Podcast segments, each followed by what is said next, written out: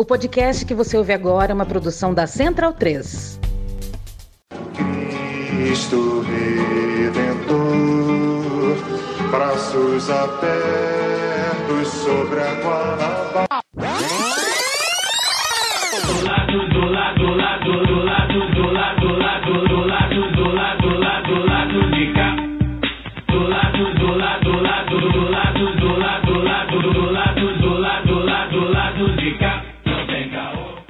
Momento, ouvintes da Central 3. Hoje é dia 25 de agosto de 2022. Eu sou Caio Belandi, direto do Saui Estúdio, e este é o podcast lá do B do Rio, 245, chegando no seu feed. Ao meu lado, no estúdio, estou com Daniel Soares, e do outro lado da linha, online, estou com Luara Ramos. O Fagner Torres não vai poder participar hoje, teve um conflito de agenda aí do trabalho. Por motivos de capitalismo. É, o homem tá sendo esfolado, tadinho. Luara, vou começar com você pro seu boa noite. Lembrar que depois da semana lá do B de Minas Gerais, que a gente teve recentemente aí, agora a gente tá com a semana lá do B do Espírito Santo. Então, Luara, eu te pergunto, como é que você vê a influência do luarismo na mídia contra-hegemônica nacional? Boa noite. Boa noite. Correto. Agora só falta colocar mais uns três torcedores do Galo na bancada para a gente ser maioria. E tudo certo, tudo nosso. Vamos desbravando esse país aí pro lado B do Rio ser o lado B do Brasil. Torcida do Galo não é maioria nem em Minas, né? Mas tudo bem, deixa pra lá. Olha, São dados. protesto aqui, São ó. dados. Fake news. Vou negar a ciência agora? É, enfim. Daniel Soares, já que você já deu o tostão da sua voz aí, mais uma quinta-feira em que o nosso corpo tá meio cansado, né? Por causa do jogo de ontem, né? Do nosso time, do Flamengo. Mas a nossa mente tá completamente dorivalizada. Então a gente tá aqui na disposição, né? Boa noite. É o, o futebol simples e eficiente do, do rivalismo, né? Cabeça fria, coração quente. É, a voz um pouco rouca, então vamos ao programa antes que a voz acabe. As coisas que eu tenho que aguentar, gente. Hoje o lado B recebe Jaque Rocha, candidata a deputada federal pelo PT do Espírito Santo, natural de Colatina, né, no norte do estado, e com trajetória política ligada à Igreja Católica, tendo atuado na Pastoral da Criança por mais de 15 anos. Jaque também foi gerente de economia solidária e microcrédito do governo do estado, eleita a primeira representante jovem do Espírito Santo no Diretório Nacional do PT e a primeira negra eleita presidenta do PT no Espírito Santo. Jaque, bem-vindo ao lado B. Obrigado por aceitar abater esse papo aí conosco. É, você está afiliado ao PT desde 2004, né? quase 20 anos de militância no partido, e tem uma formação política iniciada na Igreja Católica, e é por esse assunto que eu vou começar. Né? Tendo em vista aí que a gente tem visto as pesquisas mostrarem uma tendência pró-Lula entre os católicos, ao passo que há forte resistência entre os evangélicos. Eu queria então que você contasse um pouco dessa sua experiência, né? Como é que foi para você ir da igreja para a luta política do gabinete, vamos dizer assim, né? Do, ou da- das instâncias partidárias, considerando até a própria criação do PT, né? Que é- foi tão vinculada à igreja ali na década de 70 e 80. Pedi para você também aproveitar para traçar uma linha temporal de como você vê a atuação por parte de setores da igreja católica desde quando você começou a militar no PT até agora. Ou seja, né? O que, que mudou nessas duas décadas, né? Se mudou algo e como é que você está nesse momento de acirramento ideológico a relação da igreja, né? De, de setores da igreja, da comunidade católica com o seu partido, com o PT. Bem-vinda. Obrigada, obrigada pelo convite, Caio Belandi, Daniel Soares e minha amiga aí, Luara Ramos, que no dia 26 de agosto, virginiana como eu, estará celebrando mais um ano de vida. Então, primeiro aqui, dar uma boa noite bem especial a essa companheira né, que está conosco aqui, uma mineira que ocupou as, as terras capixabas, né? ocupou os territórios capixabas aqui. E nem foi Guarapari, hein? Não foi Guarapari, mas é Vila Velha, então é pertinho, né? Bom, é, Caio, assim, você falando um, um pouco sobre essa questão, né, do início da minha trajetória. Bom, eu sou filha de uma empregada doméstica e de um caminhoneiro. Nós vivemos, tem mais quatro irmãos, então eu sou a filha caçula. Nasci em 83, dia 26 de agosto aí, faço aniversário, então é, estarei mais um ano de vida aí celebrando, né? Aniversário para mim é como ano novo. Então, quando a gente para para poder refletir por que, que a gente opta pela política como ferramenta da transformação, é que a gente tem que iniciar por algum caminho, né? E o caminho, muitas vezes, que minha mãe me levava para ir para a igreja, para participar de circo bíblico, para participar das atividades é porque ali era um espaço de convivência coletiva, né? As comunidades eclesiais de base, como você bem disse, elas tiveram um papel importantíssimo, né? Tanto que a teologia da libertação, ela prega um olhar totalmente diferenciado, né, do ver, julgar e o agir, mas ao mesmo tempo, nós tínhamos campanhas da fraternidade que faziam com que essa reflexão ela se aprofundasse em camadas é, aonde a gente percebesse que o nosso problema social e de desigualdade não é um problema por falta de fé, né? Era um problema realmente por falta de inclusão, por falta de política pública. E eu comecei a ver dessa forma, né? Porque em determinados momentos a gente sempre se questionava. Teve uma campanha da fraternidade que sempre falava assim: justiça e paz se abraçarão. É, os grandes hinos, né, hoje de movimentos como o MST é, e até mesmo como a CUT, eles eram permeados, né, por canções e cantigas que falavam sobre o cidadão enquanto sujeito de direito. Então, ao mesmo tempo que a gente estava ali para um exercício de profissão de fé, digamos assim, a gente estava também consumindo doses de cidadania que eram discutidas não apenas por uma participação de uma reza, de uma missa é, ou de algum espaço. E aí é onde a gente se enxerga. Eu estudei na escola das Irmãs Passionistas muito cedo e através de bolsa, inclusive, minha família não tinha condições de pagar, até porque é um colégio particular tradicional na cidade. E é, eu estudei lá porque as irmãs elas me viam menor de uma região de vulnerabilidade. Na minha casa faltou muitas coisas, né? Faltavam muitas coisas. Então, é, eu via muitas vezes a minha mãe é, sendo empregada doméstica, eu tendo que ir com ela da faxina, enfim, a gente vivia uma condição de exploração.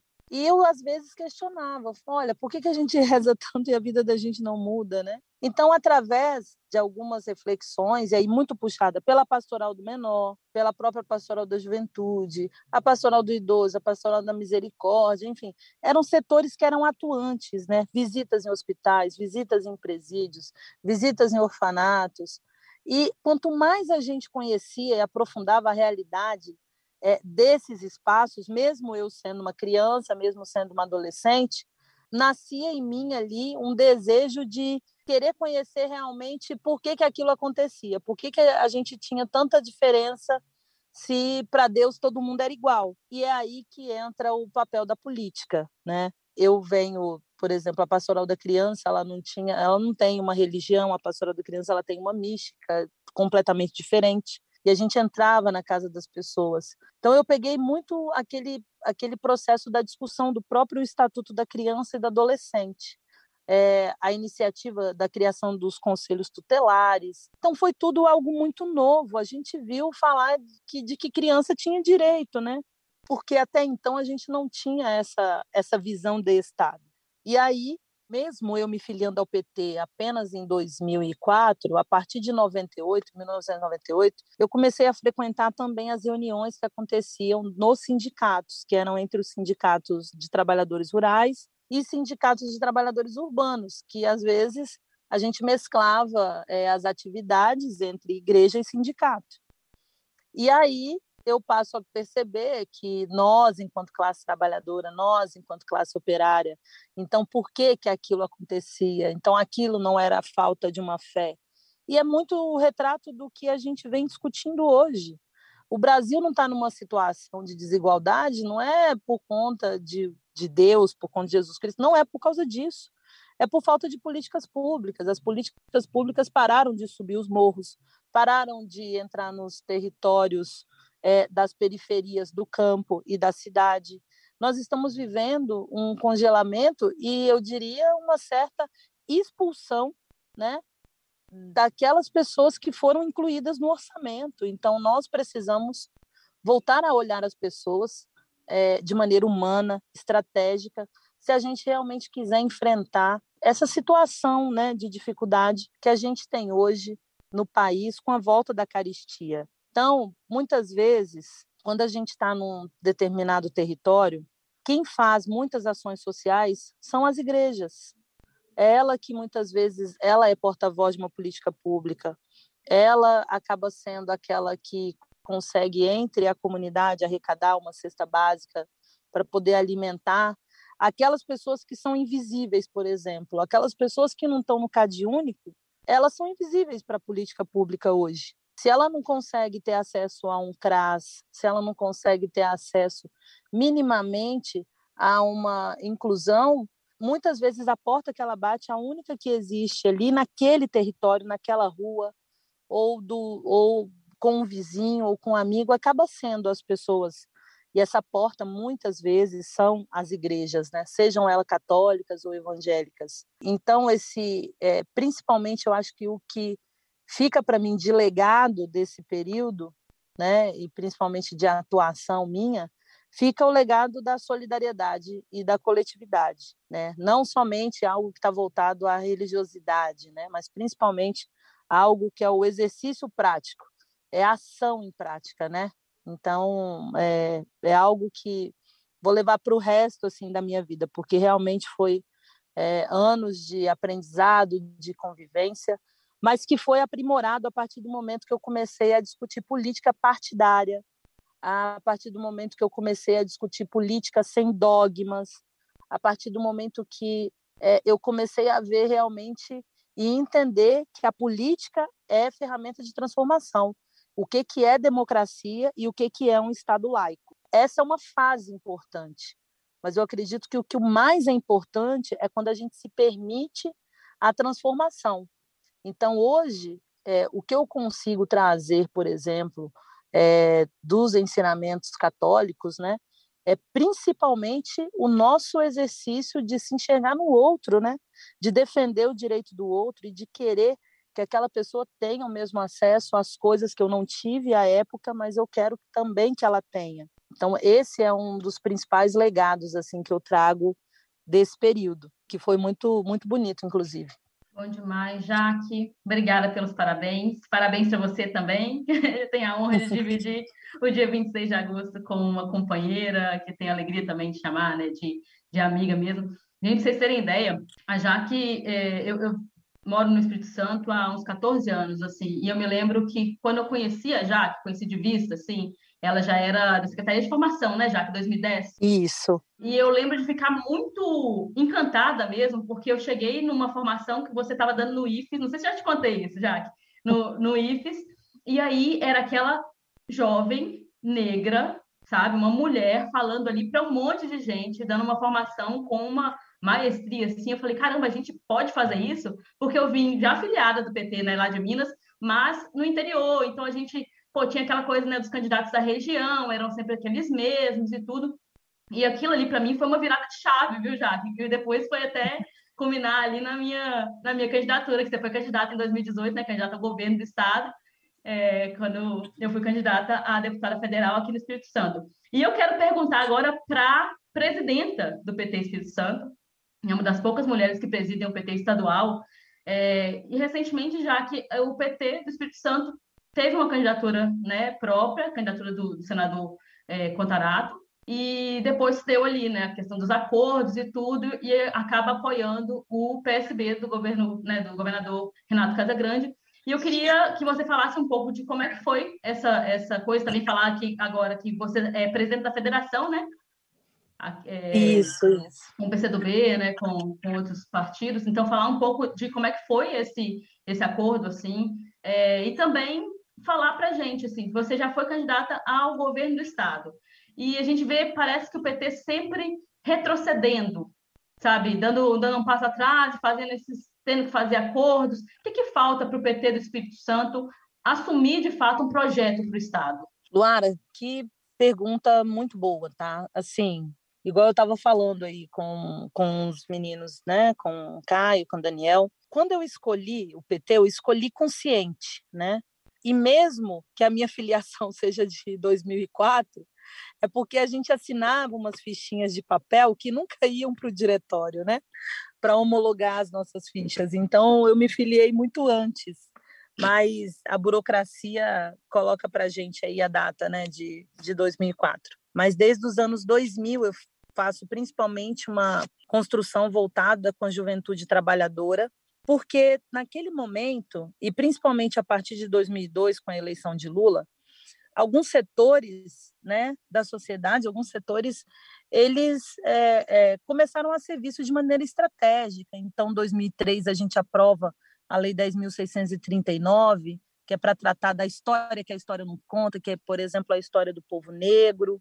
A gente começa, em 2006, a gente aprovando Lei Maria da Penha, criação de Ministério da Pesca, Desenvolvimento Agrário, é, criação da Secretaria de Combate ao Racismo, e isso não significava em si inchar máquinas públicas, né? Isso não no sentido de você olhar a figura do Estado e, e não se ver. Então, o Espírito Santo, ele, nessa ótica, ele governou as principais cidades, ele chegou a governar mais de 60% da população capixaba, porque nesses anos anteriores, até para poder garantir a eleição do Lula 2002, foram feitas algumas alianças, né, com esses partidos. Foi quando até então o Lulinha Paz e Amor, né, todo mundo ficou super famoso, o Lulinha trocar o, o, ali o, jeito muitas vezes aguerrido e tal, e vem o Lula com o vice de José Alencar, e esses setores sempre governaram o nosso estado. É, ontem eu estava em São Mateus e em São Mateus tem um porto aonde chegavam os navios negreiros. Alguns registros históricos colocam que o último navio negreiro a atracar no Brasil foi no porto de São Mateus. Então esse estado, ele apesar da gente ter uma representação importante, por exemplo, ter a, a primeira prefeitura é, do PT em 82, que foi Vila Velha, é, eleger sempre bancadas, ter referências como companheira José Rainha, né, que é uma liderança do MST.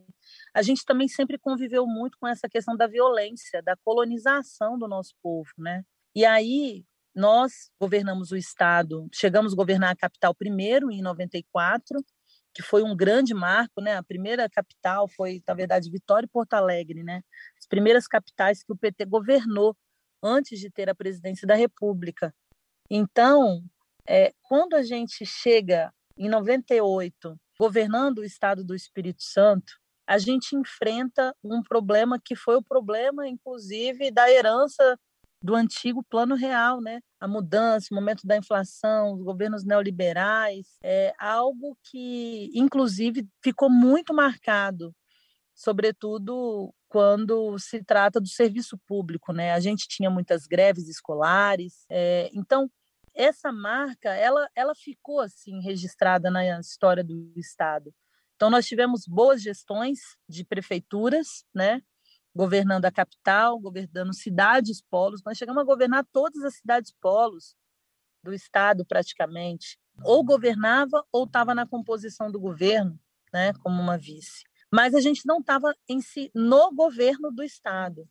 Então, 2014 nós lançamos uma candidatura própria e 2018 eu tive a oportunidade de ser governadora. Luara, como falou aí, também foi candidata a deputada federal, inclusive muito bem votada. É, nós fomos muito bem votadas, né, Luara? Ninguém imaginava que eu ficaria em terceiro lugar, né? Que a gente tivesse essa representação, porque 2018 foi um ano atípico, gente. Foi o ano que é, a democracia produziu uma anomalia chamada Jair Bolsonaro. É, aqui no Espírito Santo, nós precisamos enfrentar algo que é estrutural e é histórico, que é o racismo e que é o machismo. Infelizmente, a gente está num estado que mais mata mulheres, que mais se comete crime de feminicídio, e um dos estados que mais encarcera a juventude negra e que se comete né, crimes e o próprio genocídio da juventude negra. Então, nós precisamos de ter um programa que seja um, um programa é, radicalizando mesmo a partir da raiz. Né? E isso só se faz tendo um grande mutirão de cidadania. Isso só se faz se a gente realmente conseguir colocar é, as políticas públicas é, a serviço das pessoas. Aqui é uma região muito rica né? Eu não sei se os meninos conhecem, se o, se o Caio, se o Daniel conhece, mas assim, o estado do Espírito Santo é um, é um estado lindo, nós fazemos divisa com o Rio de Janeiro, com Minas, com Bahia, estamos na região sudeste, a gente tem praia, a gente tem montanha, a gente tem belezas naturais incríveis, inclusive o, a primeira extração de petróleo do pré-sal foi no Porto de Baleia, de São Mateus também, né? E o presidente Lula teve aqui à época. Só que eu tenho rodado o estado do Espírito Santo, Luara, e tenho falado para as pessoas: a gente não come petróleo, né? A gente, a gente quer comer comida de verdade, a gente quer ter comida na mesa, a gente quer ter emprego, a gente quer ter oportunidade. Então, hoje, essa aliança que foi feita nacionalmente, né, para poder garantir uma eleição do Lula, para a gente poder. É porque tem um foco principal, que também não basta eleger Lula, a gente precisa ter uma bancada, e, sobretudo, uma bancada no Congresso, com mais de 308 deputados federais, com mais de 45 senadores, para que a gente possa, inclusive, pensar em revogar todas as maldades que foram feitas. Então, o PT, nacionalmente, e conjunto aí, depois construindo com essa frente, com vários partidos, ela focou em algo muito importante. Em que, que ela focou?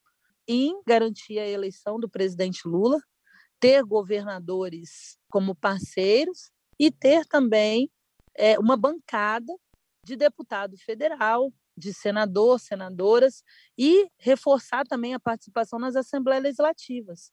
Porque as casas de leis elas se tornaram um território que ela decidem as nossas vidas todos os dias. É na Câmara Municipal, é na Assembleia Legislativa, é no Congresso Nacional. Então, o legislativo precisa também se recompor. Não é só o Brasil e Estado, presidente que precisa se recompor. É a nossa representação dentro de um Congresso Nacional. Então, eu acredito que o nosso caminho, Luara, nós estamos preparando essa grande oportunidade. O senador Fabiano Contarato veio para o PT, estava na rede, fez uma opção pelo nosso partido, compreendeu também o que, que é o momento, porque essa eleição não é simplesmente uma eleição, eu falo que é quase que um, um plebiscito, né? A gente está, a eleição do Lula representa a defesa da democracia. Se lá em, em, na década de 80 a gente estava é, fortalecendo a nossa democracia, saindo de uma ditadura, é, lutando por direitos, e, e lutando para a gente construir a democracia, hoje a gente luta para que ela não deixe de existir, porque até o voto impresso aí é o que essa, essa galera fascista né, acaba, acaba defendendo. Então, a gente está nesse momento, nessa quadra histórica, né? algo que, inclusive, transcendeu os partidos políticos. E eu falo assim, com muita sinceridade, nós, do Partido dos Trabalhadores, a gente tem um caminho longo pela frente inclusive no ouvir a sociedade. É, eu sou a única presidenta mulher e negra do Brasil a estar comandando um diretório estadual. Só tem outra em Goiás, que é a Kátia, que é uma companheira, e a Gleise, que é a nossa presidenta nacional. Os outros estados da federação são comandados normalmente, né, por aquela representação que a gente fala, homens, brancos, héteros, enfim. Então, a política ela precisa é, ter um, um, espaço também que a gente possa discutir a democracia representativa e também a própria democracia racial. A gente tem reserva de vagas, né? a gente tem reserva de cotas de 30% para disputar, mas a gente não tem reserva de cadeiras no Congresso. Então, é, é algo que acaba sendo algumas das anomalias que a gente precisa olhar, né? Quando a gente fala de querer representar a sociedade e mudar em si o contexto. Então, foi feita essa aliança não no sentido de uma conveniência, porque a gente está no processo eleitoral, é, para manutenção dos acordos antigos, mas é porque o risco que se avizinha daquilo que o fascismo produz, utilizando os mecanismos que nós lutamos para conquistar, que foi o voto direto é, e que foi os instrumentos de participação, é muito é muito perigoso assim, né? O, o que a gente tem sofrido. Então a gente precisa lutar para aumentar essa representatividade no Congresso, ter um presidente que respeite as instituições, que volte a dialogar com o Brasil, que volte a unir o Brasil, que volte a, a primar sobre as questões que são importantes, né? Então eu vejo muito isso assim. É, infelizmente, é, dentro desse processo todo, principalmente pós-golpe da presidenta Dilma, que foi um golpe jurídico parlamentar, de certa forma, o, o fascismo se utiliza desses instrumentos institucionais. Então, eu sempre costumo dizer: o próprio Estado é o grande violador dos nossos direitos. Se antes a gente tinha um, um tronco que e a gente ficava lá sendo chicoteado, hoje o chicote virou a caneta, que tira recurso da educação, da saúde, é, que estabelece teto de gastos por 20 anos, que assina a reforma trabalhista, a reforma da Previdência, enfim, que quer é, acabar, por exemplo, com conquistas sobre os direitos das mulheres, enfim, a gente está num, num, processo em que esse chicote institucional ele é usado todo dia contra nós. E nós precisamos efetivamente criar uma frente que seja mais ampla é, no sentido de buscar barrar os retrocessos.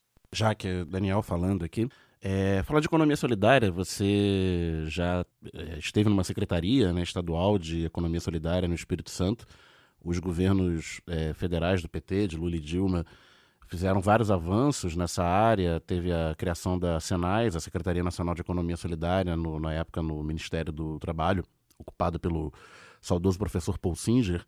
E muitos avanços foram feitos na, na área né, de fomento, formação, articulação. Só que esses avanços, ao longo, mesmo ao longo do, dos 13 anos de governo, né, acabavam esbarrando em questões estruturais de normativo legal que impediam, que não impediam, mas dificultavam a, ao financiamento dos, dos empreendimentos, como qualquer empresa é, recebe financiamento público, né, via empréstimo subsidiado ou subvenção, ou poder de compra do governo. Os empreendimentos populares tinham é, dificuldade de se é, legalizar, porque a legislação dificulta né, a, a legalização de, de empreendimentos associativos, tem poucas possibilidades para isso e uma vez que conseguiam se legalizar, era mais difícil passar pelos filtros legais para ter o apoio efetivo do Estado, apoio financeiro, né, para além da formação e da articulação. Como é que você vê um potencial novo ciclo de poder é, federal do PT, né, é, nesse, nesse tema da economia solidária? Nossa, ótima pergunta, viu, Daniel? Porque para mim, assim, a economia solidária ela é uma saída é, não somente viável, mas ela é um, uma saída que ela tem a voz do povo, ela tem a mão do povo, ela tem a alma do povo, porque a gente está falando sobre o desenvolvimento local, a gente está falando sobre territórios, a gente está falando é, de diferenciar o, o que, que é a verdadeira riqueza, né? o que, que é a riqueza que a gente produz. E quando eu fui gerente de economia solidária e microcrédito, eu sempre participei das formações, né? Por assim, quando a gente fala, vou voltar lá na, na questão da Igreja Católica, né? A Caritas diocesana sempre promovia alguns encontros, né? Eu, quando era pequena, eu fazia barrinhas de bordado e tinha uma pessoa que comprava essas barrinhas para poder vender, né? Para quem em, quermesses de igreja, tal, essas coisas assim. Mas a gente só entendia que aquele corredor só funcionava ali, né? A gente muitas vezes não conseguia expandir. Então era uma coisa que tipo assim, era uma ajuda. Sendo uma ajuda, acabava não sendo uma obrigação. E quando entrou o governo Lula, e aí assim, eu tive a oportunidade de conhecer Paul Singer, é, de viver experiências e ver colegas é, discutindo o papel da economia como uma transformação, né, sendo um outro mundo é possível, né, e um outro Brasil sendo necessário, a gente estava falando sobre que criar realmente programas que as pessoas pudessem enxergar o que, que era o, o que, que era o trabalho realmente. Esse trabalho, a geração de emprego e renda a partir de uma perspectiva de que todo mundo faz algo, né? A partir do momento que todo mundo faz isso. Então eu tive grandes, duas grandes lideranças que são professores, hoje já não estão mais aqui entre nós, que foi de um lado o professor Paul Singer e o outro que é o ex-ministro Marco Aurélio Garcia, também outra pessoa que eu tive a oportunidade de estar no Diretório Nacional e ter uma convivência com eles. Né? Dentre aí tem outros nomes também, Luiz Dulce, a própria Maria Conceição Tavares, é, enfim, a própria Marilena Chauí, mas é, o Paul Singer e o próprio presidente Lula. O Lula recebeu, gente, a primeira vez foi em 2003, se eu não me engano, um grupo de catadores de materiais recicláveis no Palácio do Planalto. Foi a primeira vez que a gente viu um grupo de catadores, porque na minha época assim, era tão preconceituoso e era tão é, é, difícil você se enxergar que você catador era trabalhador, que a gente chamava assim de lixeiro. Eu não sei se é isso na região de vocês, né? Como é que eram chamadas as pessoas, mas era algo tão pejorativo. E aí veio nessa questão da política da economia solidária a construção do CNAE, né? Que é o Cadastro Nacional das, das Ocupações, né? E aí se estabeleceu de que um catador é um trabalhador. Então isso foi uma grande revolução, de que uma costureira era trabalhadora, porque muitas vezes você tinha uma costureira em casa e você colocava o que que você é? Eu sou doméstica, né? E aí a gente veio também doméstica também é um trabalho. Então a gente passa a olhar é, a inclusão da economia solidária é, dentro de papéis que até então eram totalmente é, invisibilizados né, pelo governo. Então, foi uma revolução muito grande.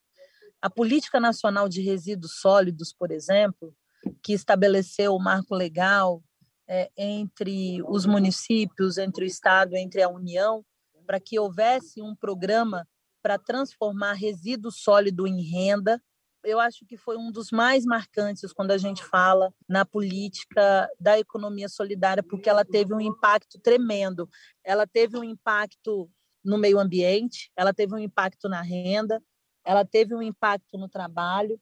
Então, isso é algo que é, é, mudou muito, inclusive, a vida das cidades, porque muitas prefeituras tiveram que fazer parcerias com associações de catadores, porque as prefeituras não faziam o que os catadores faziam. O Estado não fazia. Nós tínhamos lixões. Se a gente imaginar que aquelas cenas de lixão, de pessoas misturadas ao, aos lixos, né?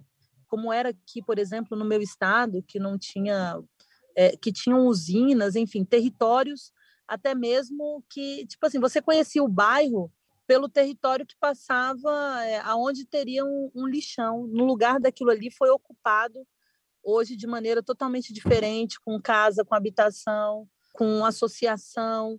Então, essa visão de transformar o associativismo e o cooperativismo na ideologia da economia solidária, isso transformou muito. É, nós vemos hoje a implementação de agroindústrias, nós temos, enfim, são vários exemplos, né?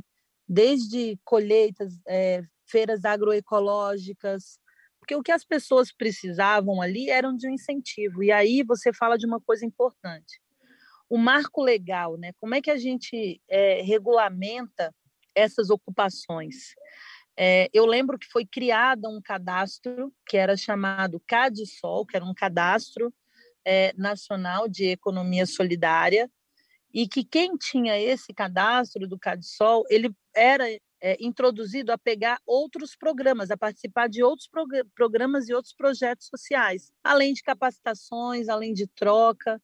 Tanto que a gente tem no Rio Grande do Sul, a cidade de Santa Maria, conhecida aí como a cidade da economia, né, da capital da economia solidária. Iniciativas como bancos comunitários, né? Maricá é conhecida como a cidade da utopia.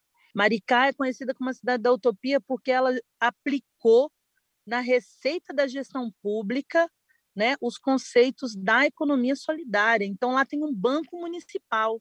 Quando a gente fala da região de São Paulo, na região de Jardim Ângela, quando a gente fala de lugares que adotou, você tem um banco comunitário como financiador do investimento, porque entendeu que todo mundo tem algo a oferecer e que a riqueza que é produzida ali naquele território, ela pode ficar naquele território e ela pode retornar, é, isso mudou muito a cara dos territórios. Então, foi um grande projeto chamado Territórios da Cidadania, vinculado ao Ministério do Trabalho, é, que mudou a característica da gente é, olhar muitas vezes um, um bairro, é, um lugar é, de periferia do campo, da cidade, então, assim, eu acredito muito que dentro dos conceitos que o Lula vem discutindo sobre um plano de reconstrução do Brasil, nós que temos mais de 5 mil municípios, o que a gente precisa realmente é olhar uma política municipalista realmente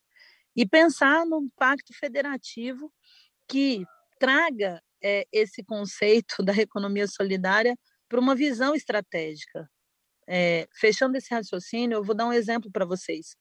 O Espírito Santo é um estado que ele tem litoral, enfim, do sul ao norte do nosso estado. É, eu brinco que se Goiás tem fazenda, nós temos mar e a gente tem peixe. Se não fosse o Ministério da Pesca na época, a gente não tinha, por exemplo, a visão estratégica de que é, poderíamos formar associações de pescadores, que esses pescadores poderiam vender o que eles pescavam para dentro das comunidades ou para setores microeconômicos, macroeconômicos também, porque tem um produto ali. E, ao mesmo tempo, a gente está falando de programas, por exemplo, como o PAA e o PNAE, que é o Programa de Aquisição de Alimentos. E o que eu mais acho que é o nosso desafio, eu falo assim, eu queria que aqui tem um prato que é super conhecido, que é a nossa muqueca capixaba, uhum. né? Que é super famosa. A verdadeira. É, não é? A verdadeira muqueca. Luara sabe disso. E aí, gente, qual que é o desafio? A muqueca não é acessível a todo mundo. Não é acessível a todo mundo. Então, ela é um prato típico daqui, mas que ela podia estar na merenda escolar, ela podia estar sendo introduzida, inclusive, é, com esse conceito, né? com o conceito de você ter as associações de pescadores participando, é, as próprias prefeituras comprando da, da própria associação. Enfim, a gente precisa criar uma cadeia produtiva de consumo né, desses espaços e desses produtos e serviços que a gente faz todos os dias. Né? Então, a economia solidária, eu acredito muito que ela é, de certa maneira, a salvação para o nosso futuro, né? Por isso que a gente sempre fala, um outro mundo é possível e um outro Brasil é necessário. Não existe jogar fora. Nós estamos vivendo num planeta, numa casa comum, num espaço comum, e isso é o que mais é, traz para a gente uma responsabilidade com as futuras gerações. Peço licença para dar uma pausa no programa e passar os nossos recadinhos. Agora, a Aurelo aceita Pix, a primeira e única plataforma que remunera os podcasters a cada play e parceira do lado B, abriu essa nova forma de apoio rápido e fácil. Você apoia o lado B a partir de R$ reais e tem direito a conteúdo exclusivo e pode, de acordo com a faixa de apoio, participar dos sorteios de brindes. Se você já é apoiador pelo Padrinho ou pelo PicPay, migre para Aurelo. Quem quiser colaborar com a gente sem aquela regularidade mensal, pode fazer o pix para lado B do Rio, yahoo.com. O sorteio para apoiadores do lado B é um oferecimento da Camisa Crítica. Ouvinte tem 10% de desconto no cupom Lado B no site www.camisacritica.com. E que tal ter a camiseta do lado B? Acesse www.zetanossa.com.br e compre a sua. Você também tem 15% de desconto nas compras em todo o site com o cupom Lado B15.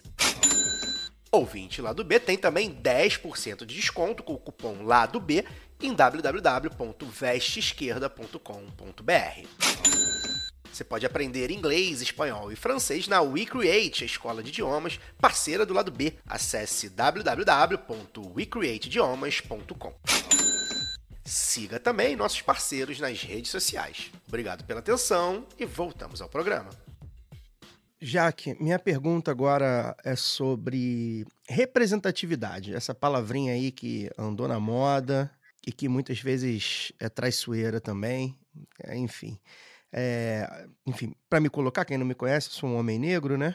Então acho que é preciso me colocar, já que uma mulher negra, o famoso lugar de fala, né? É, a gente tem visto um debate sobre representatividade muito é, grande ultimamente, né? No, no, nos últimos tempos. A gente tem visto isso florescer de uma maneira né, que eu acho até bastante é, interessante, né? A gente tem visto candidaturas principalmente aí a deputados, né, federal, estadual. A gente tem feito esse movimento aqui também no lado B do Rio, no lado B Notícias, de promover esse tipo de candidatura. É, mas ao mesmo tempo a gente sabe que a direita, a extrema-direita, os liberais, eles também se apropriam desses termos e se apropriam dessa luta, uh, da luta da mulher negra, do homem negro, uh, das pessoas LGBTQIA, uh, enfim, e de outras minorias que se sentem representadas pelos seus corpos em si, né? O fato da, da gente ter a mesma cor já te já é, me faz se representado por você de alguma forma, mas a gente sabe também que ideologicamente isso é muito. Uh, isso tem, deve andar junto, né? A gente sabe que não adianta é, só ser preto, só ser mulher, só ser, ser LGBTQIA, indígena, etc. É, queria que você falasse um pouco sobre como é que você tem visto esse movimento, e aí eu acho que duas décadas de militância em instâncias partidárias, certamente você carrega com você episódios ruins, episódios, é, enfim, traumáticos. Ao mesmo tempo, você provavelmente já viu uma evolução, que eu acho que é a evolução que a gente tem visto aqui. É, e aí, um parêntese rápido, né? Uma, uma, história que, infelizmente, eu sempre conto. O lado B do Rio ganhou um pouco de notoriedade no, no mundo do, do, dos, dos podcasts a partir de 2018 a partir da execução de Marielle Franco e de Anderson Gomes, fazendo aí 1.625 dias, inclusive. E aí, como a gente era um dos poucos podcasts do Rio de Janeiro, podcasts nacionais, acabaram chamando a gente para para conversar, para falar sobre isso, para esse, esse assunto. E a nossa audiência, que é uma audiência nacional, algumas vezes eu já me deparei com pessoas é, que falam assim: eu não quero perder a próxima Marielle, porque as pessoas não conheciam Marielle Franco, tirando, obviamente, ali o Rio de Janeiro, a capital e tudo mais. É, uma liderança como a Marielle não era difundida pela mídia hegemônica é, e tinha suas limitações, e infelizmente nos deixou de uma maneira bárbara e ao mesmo tempo deixou suas sementes, como a gente costuma chamar. Enfim, então, é, nesse caldo que eu, que eu já aí só de quatro anos para cá, né? O lado B do Rio já tá aí seis anos, então de quatro anos para cá a gente já viu florescer esse tipo de candidatura. E eu queria que você falasse um pouco sobre, né, sua, sobre a sua experiência, né? É, a gente que sente na pele, você, enquanto mulher negra, que sente na pele como é ocupar esses espaços de instâncias partidárias e de, e de é, burocráticas também, né? A gente sabe que, que a mulher negra ela é a camada mais baixa da pirâmide social hoje em dia. Como é essa luta? Que avanços você tem visto? Né? Como é fazer política sendo uma mulher negra de esquerda, que é sempre importante, né? E aí quando a gente fala de Marielle, a gente lembra que a Marielle era uma mulher negra, LGBTQIA+, favelada e socialista, né? É sempre importante também pontuar o que é que ela pensava do mundo e o mundo que ela pensava. E aí, enfim, faça esse paralelo com, com, com você também, né? Que é uma mulher de esquerda negra. Como é que você tem visto tudo isso? Essa responsabilidade, como você até acabou de falar aí, né?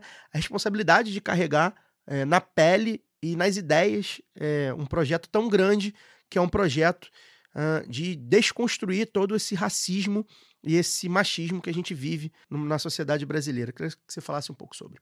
Eu digo para você assim, ser mulher e negra, né, e, e, querer que a política nos veja, né, como como participante delas, é uma grande ousadia, né? Ela é uma grande ousadia. Primeiro porque é, nós de maneira de maneira geral, as pessoas que foram escravizadas, né, desde o início, elas foram desumanizadas, né? Elas não eram vistas como seres humanos que tinham suas vontades, seus querer. Então tudo é perseguido, né? Nossa religião é perseguida, nossa nossa cor, nosso cabelo, é, a forma com que a gente se expressa. E aí, assim, tem um, um lugar que é quando a gente olha a estrutura de poder do nosso país, né? Assim, sobre representatividade, nós elegemos o Lula, que foi um metalúrgico, né, trabalhador operário, muitos falavam que ia quebrar o Brasil, que não ia ter competência, fez uma verdadeira revolução porque ousou inclusive dialogar com essa camada, né? A gente fala de, de combater a feminização da pobreza e a pobreza ela tem gênero e ela tem raça. Em sua grande maioria são as mulheres, e quando a gente fala são as mulheres e negras. Quando a gente olha, por exemplo, quem são é, as pessoas encarceradas, pessoas apenadas, dotadas da sua liberdade, são os filhos dessas mulheres, na sua grande maioria. Quando a gente fala que quem morre pela violência, até mesmo tanto quem está na linha de frente sendo agente de segurança ou quem está do outro lado por conta de assédio de poder paralelo são pessoas negras, né, na sua totalidade. E aí você levanta assim uma das coisas marcantes, né, para o nosso século 21, que foi o assassinato de Marielle Anderson. Ser candidata a governadora depois do que aconteceu com a Marielle, para mim assim foi um foi um pouco de choque, porque a gente vinha discutindo a utopia, né? A utopia de um governo democrático e popular. A partir do golpe da presidenta Dilma, que foi uma mulher, a gente viu a misoginia ali espalhada. As pessoas culpavam a Dilma, você tinha a Dilma enforcada, a Dilma pendurada de pontes, você tinha a Dilma de perna abertas em bomba de gasolina, adesivos assim, de bombas de gasolina, e, e um estádio inteiro cheio de pessoas mandando Dilma xingar e, e falar coisas que não fizeram, por exemplo, com o homem, né? Não fizeram isso com o atual presidente da República, que é o Bolsonaro. Ele continua, inclusive, como presidente, depois da morte do genocídio de mais de 600 mil pessoas por Covid. Ele continua presidente depois de todos os escândalos com a esposa, com os filhos, com as rachadinhas e com as próprias suspeitas do envolvimento é, no próprio crime da Marielle Franco. Então, a gente fala: que país é esse? O que, que é esse país para as mulheres? É um país perigoso. E quando a gente vai discutir a política, quando a gente entra para discutir a política, aí que é mais perigoso ainda. A violência política de gênero foi aprovada numa lei no Senado em 2021.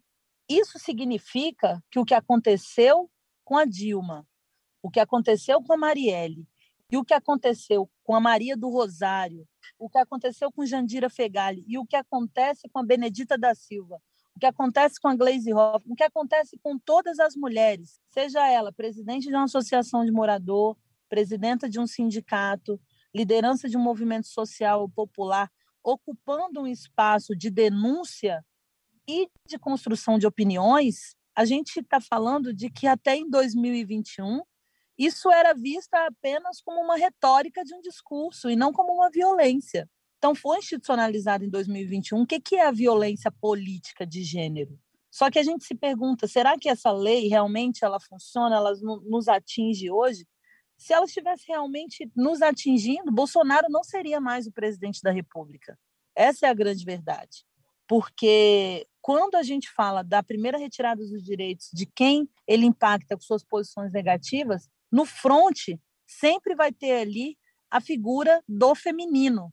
E aí eu não falo só das mulheres, né? Enquanto mulher, eu falo das mulheres trans, eu falo das mulheres bis, eu falo da, das mulheres lésbicas, eu falo das mulheres, enfim, de todas as representatividades do que o feminino é, está colocado ali à frente. Então, a representatividade para nós, nesse momento, nessa quadra histórica, ela é um, ela é um ato de resistência. Então, assim, vim para a política, é, como você mesmo disse, nesse, nesses mais de 20 anos aí, é, conhecendo o PT, nós temos paridade na nossa direção, nós temos cotas étnico-raciais na nossa direção, mas o problema não é a nossa organização em si, assumir que a gente tem que ter 50% de mulheres, que a gente tem que ter 20% de juventude, tem que ter no mínimo 20% de negros e negras. A gente está falando de uma democracia do voto que quando chega lá no Congresso, a gente é 15% da representação.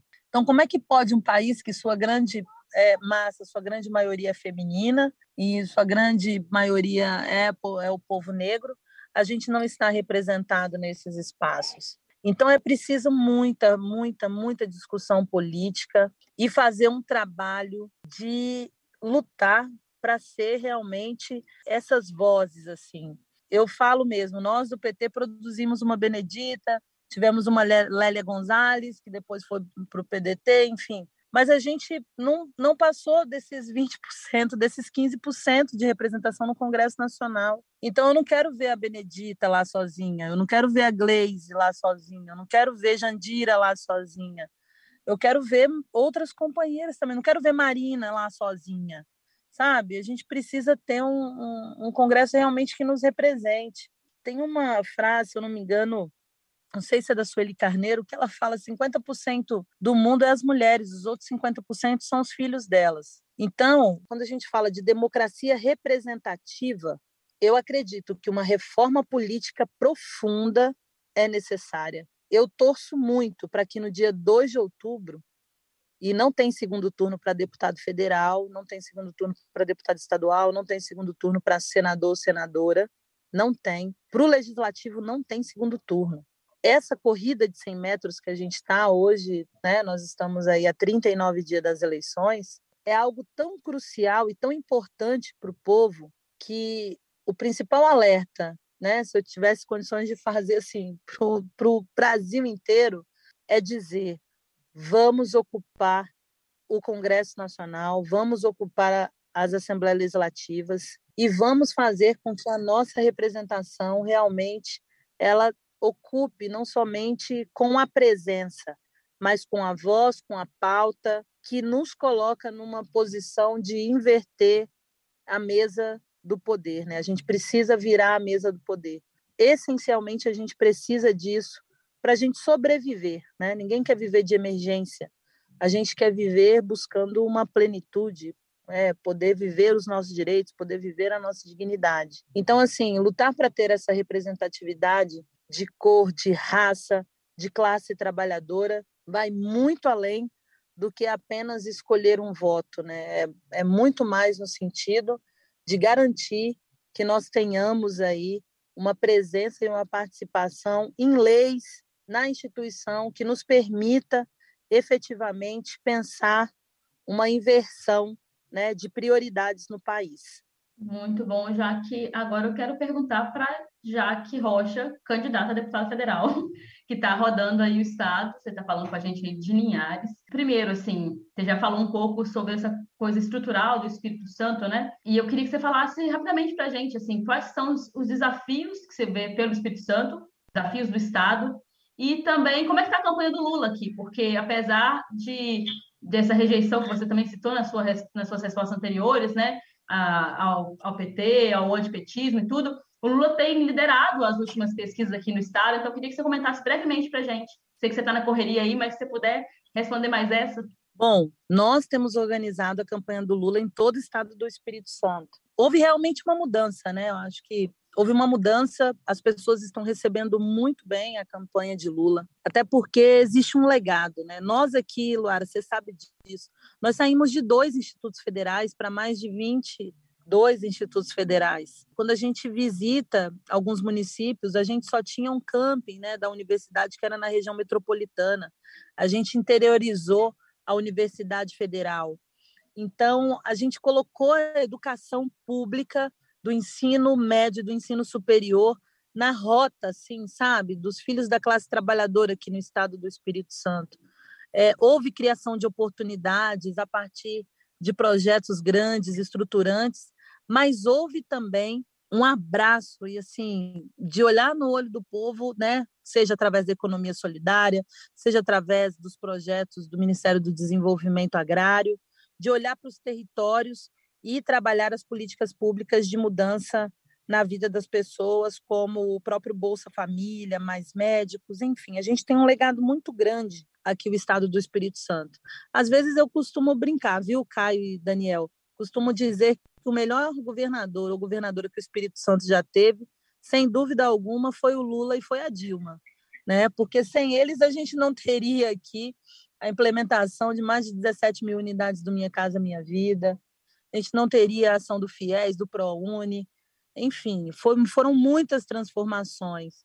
A gente teve aqui um exemplo, por exemplo, de ter um ministro né, no Sindicato da Construção Civil assinando né, as, as obras, apresentando o que seria o projeto Minha Casa Minha Vida. Você viu um servente de pedreiro que estava construindo um imóvel para um outro trabalhador, porque a faixa do, do, do financiamento para o outro trabalhador era de até três salários mínimos, né? Então isso foi uma grande transformação, uma grande revolução. Então todas as reuniões que a gente vai, a gente lembra muito do que é esse legado, mas é preciso também apontar para o futuro. E é aí que nós precisamos convencer as pessoas de que reconstruir o país é olhar para o futuro.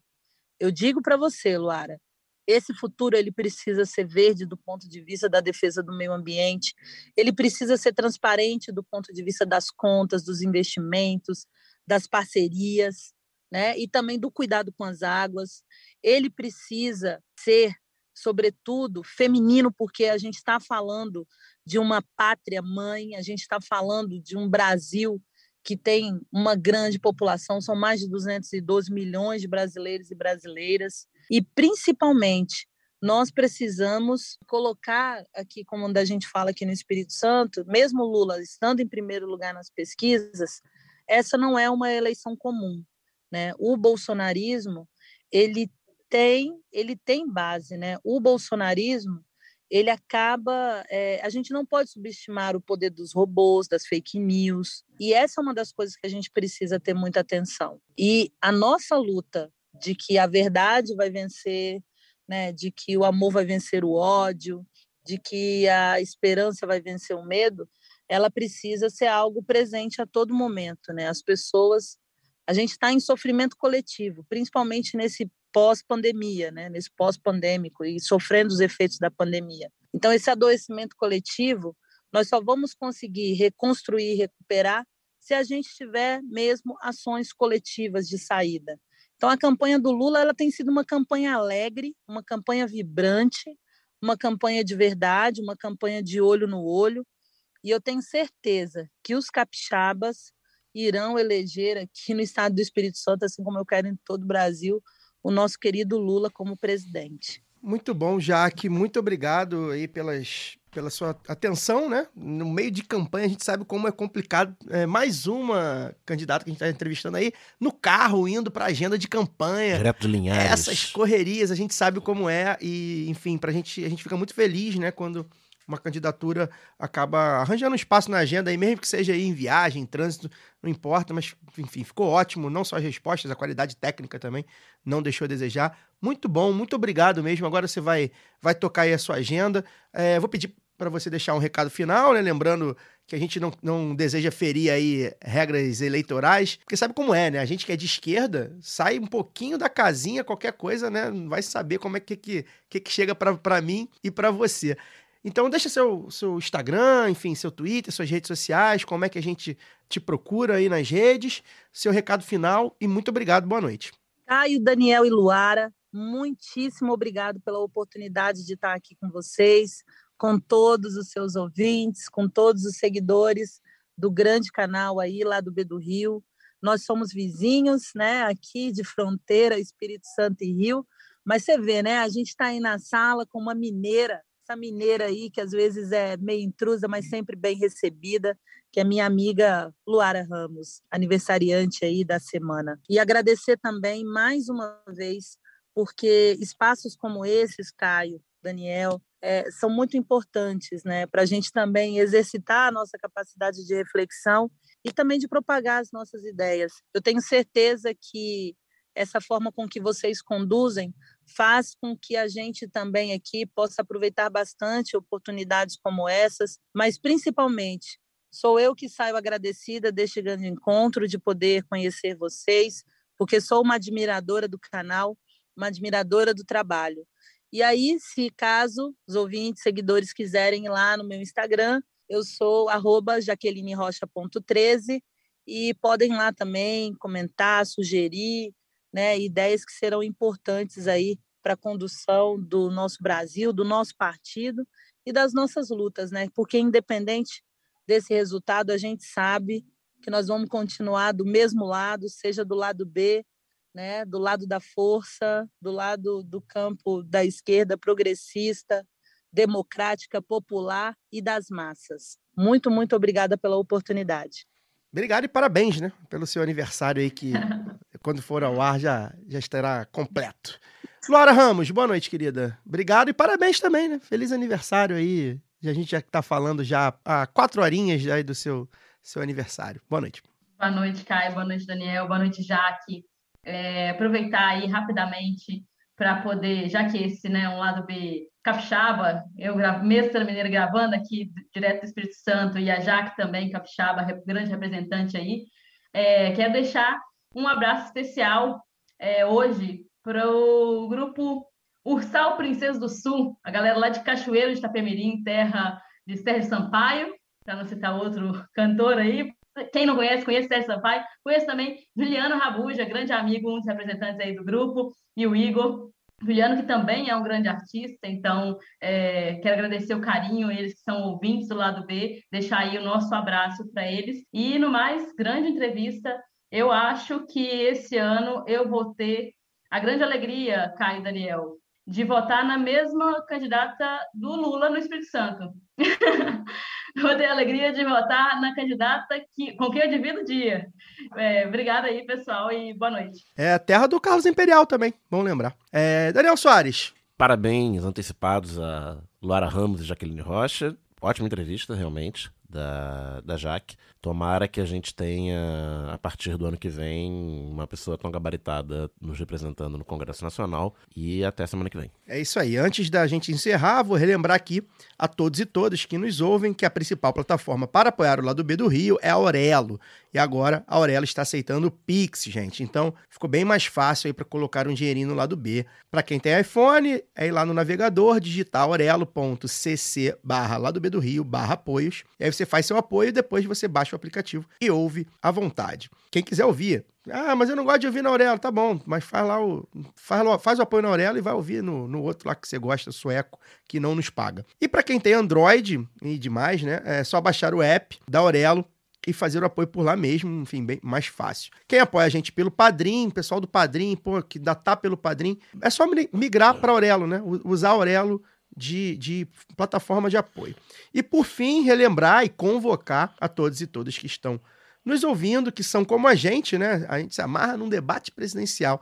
E mesmo sabendo que muitas vezes é meio chato, né? Não muda muita Engessado. coisa, engessado. Dificilmente, né? Tem um Brizola versus Maluf. Mas a gente gosta, né? Então aquela galerinha viciada na eleição, que ama essa festa da democracia burguesa, domingo, dia 28, às 21 horas, o lado B entra ao vivo no YouTube para tecer comentários sobre o que rolar no debate presidencial da Band. É Band, UOL, tem um monte de gente, é um pool. A gente vai testar esse formato, tá? A gente nunca fez nada ao vivo desse tipo, esse tipo react. A gente não sabe se vai funcionar, mas a ideia é que o lado B tenha conteúdos voltados para eleição. Então vamos ver como vai ser.